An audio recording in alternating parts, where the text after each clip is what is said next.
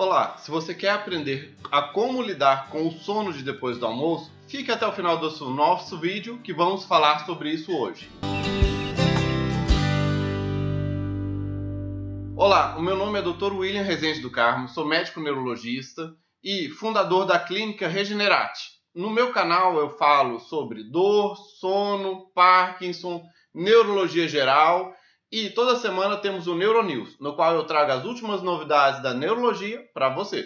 E se você quiser receber a notificação de novos vídeos, se inscreva no nosso canal e clique no sininho. Um soninho depois do almoço, a siesta, lombeira, isso é muito comum e é um problema para muitas pessoas acaba reduzindo a produtividade das pessoas, acaba reduzindo a capacidade de atenção e concentração na aula ou no trabalho de várias e várias pessoas.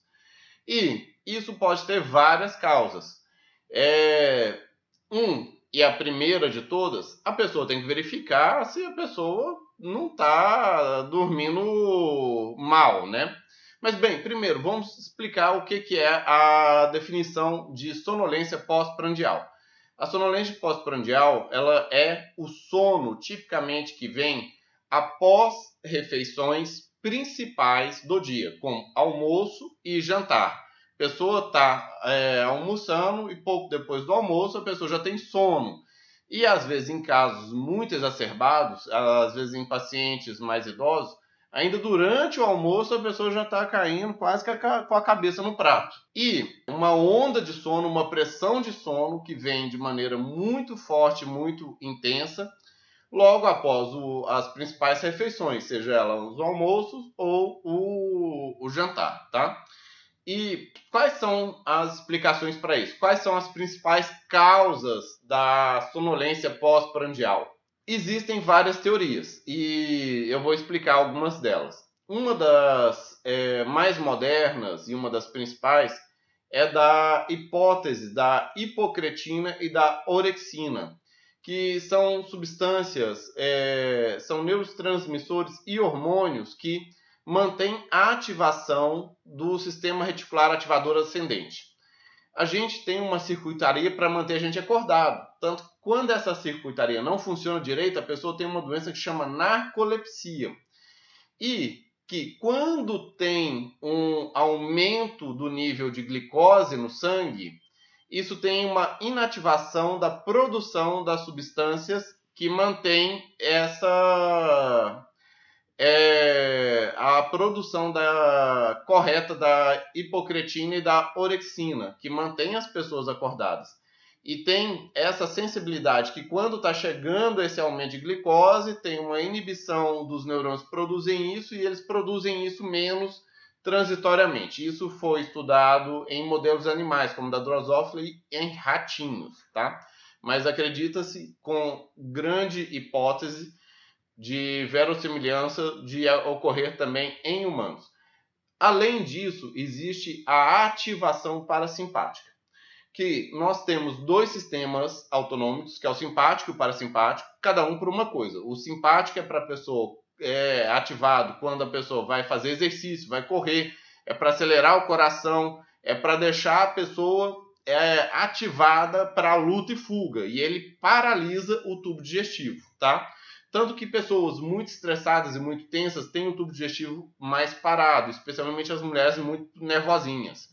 E quando uma pessoa tem mais é, tem a alimentação, a pessoa come, ela tem uma ativação do sistema parasimpático. O parasimpático faz o contrário do simpático. E nisso ele faz uma diminuição da frequência cardíaca, ele leva mais sangue para o tubo digestivo para poder ter a digestão. Ele tem uma diminuição do metabolismo e do fluxo de sangue em musculatura, que a ideia é justo o corpo trabalhar para a digestão. E quando tem essa ativação do sistema parasimpático, tem uma certa queda da pressão, da frequência cardíaca e é normal de ter maior sonolência e isso, em alguns casos, pode refletir também em menor fluxo sanguíneo cerebral, tá? E, além disso, existe a questão da onda de insulina, que essa é uma das principais explicações do porquê tem gente que sente um sono muito maior após o almoço e outras pessoas não. A insulina é secretada em resposta à glicose no sangue.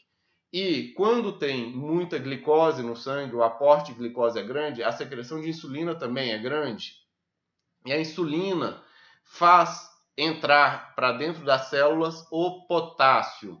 E as pessoas podem ter uma queda de potássio transitória, e essa queda de potássio transitória refletiu sintomas de queda de potássio, que é a pessoa ficar mais mole, ficar com flacidez muscular, com, é, e com sonolência, mais inativa. Ela vai ter uma maior inativação por causa da hipocalemia, tá? Mas não só isso, a insulina também, ela atua nos receptores cerebrais ou nos neurônios, dando maior inativação dos neurônios. E junto dessas três hipóteses, tem a maior explicação do porquê tem a sonolência pós-prandial. E aí, você que está assistindo nosso vídeo, já teve aquela lombeira depois do almoço, aquela sonolência que você está tendo que digitar, mas está quase que caindo no teclado, ou tendo que prestar aquela atenção na aula e não consegue ver mais nada. E aí, você, o que, que tem que fazer para poder, o que, que você já fez para poder tentar evitar de ter esse sono após as grandes refeições, ou tipicamente após o, o almoço. Escreva nos comentários, diga como é que foi sua experiência, diga como que é seu, seu problema e diga o que, que você já fez. Vamos discutir aqui no nosso canal. E, bem, eu mesmo tinha muita sonolência após o almoço durante a faculdade. E para mim isso era terrível, porque todos os dias à tarde eu tinha aula.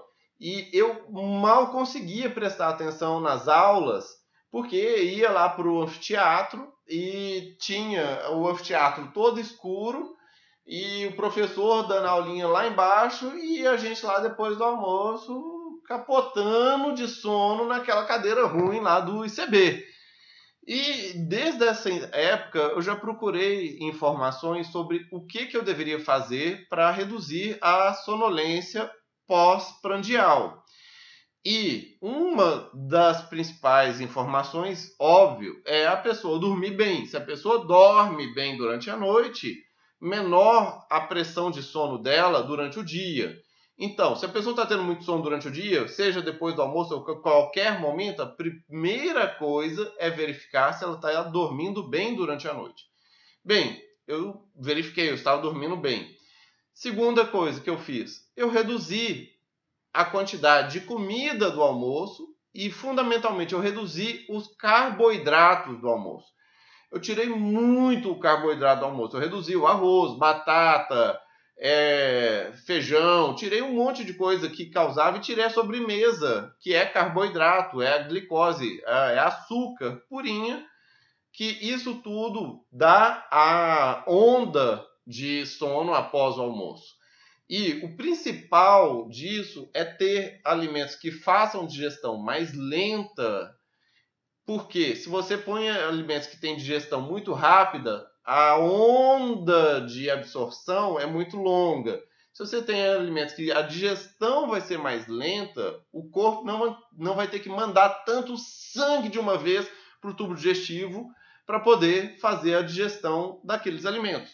Então, pondo alimentos mais leves, é, mais proteínas, ou é, de preferência quando se põe mais legumes e vegetais e é, alimentos, carboidratos complexos, é, que tenham uma digestão mais lenta, um pouquinho de boa gordura.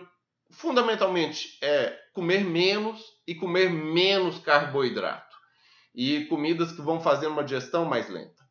E após o almoço, sim, pode tomar uma xícara de café. A xícara de café ajuda a ativar os neurônios que produzem a hipocretina e a orexina, que ajuda a manter a pessoa acordada.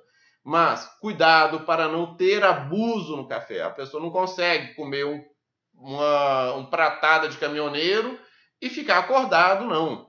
Isso, um café não consegue vencer a fisiologia do corpo. O café consegue dar uma ajuda. E se tiver um excesso de café, isso atrapalha o sono e atrapalhando o sono atrapalha a pessoa durante o dia.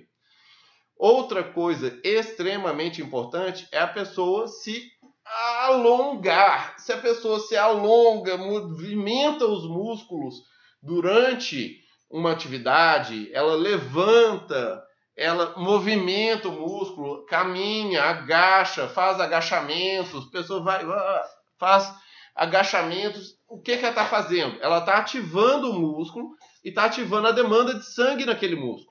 Quando ela ativa a demanda de sangue naquele músculo, ela faz o corpo tirar a demanda de sangue só do tubo digestivo e começa a ver que precisa de sangue na musculatura também. Isso ativa ou a, a inervação simpática e faz a pessoa contrabalancear a parasimpática e manter ela mais acordada. Ou seja, levantar, dar uma voltinha, dar uma esticada, agachar, mexer, fazer que o sangue circule, faz sim a pessoa ficar acordada e melhora. Além disso, é importante é, ter luz natural. Se você foi à tarde, depois do almoço, para uma reunião, ou para uma aula, ou para um trabalho, está tudo escurinho, não tem nada, mas está lá aquele escurinho com aquela vozinha lá, lá, lá, lá, lá, lá, lá.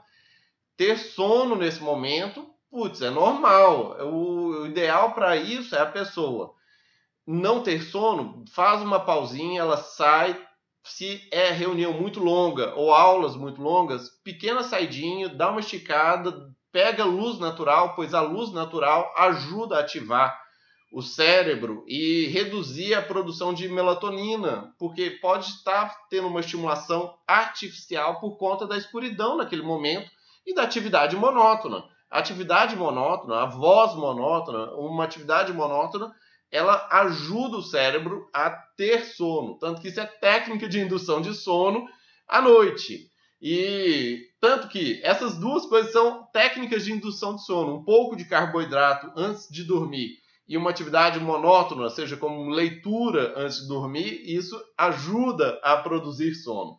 E você tem que fazer o contrário, fazer uma atividade não monótona e luz e movimentar o corpo. Mas se está numa reunião, não sei o que, saia um pouquinho, uma saidinha de dois, três minutos vai ser mais eficaz do que você ficar uma reunião inteira pescando e não conseguindo prestar atenção e sendo ineficaz.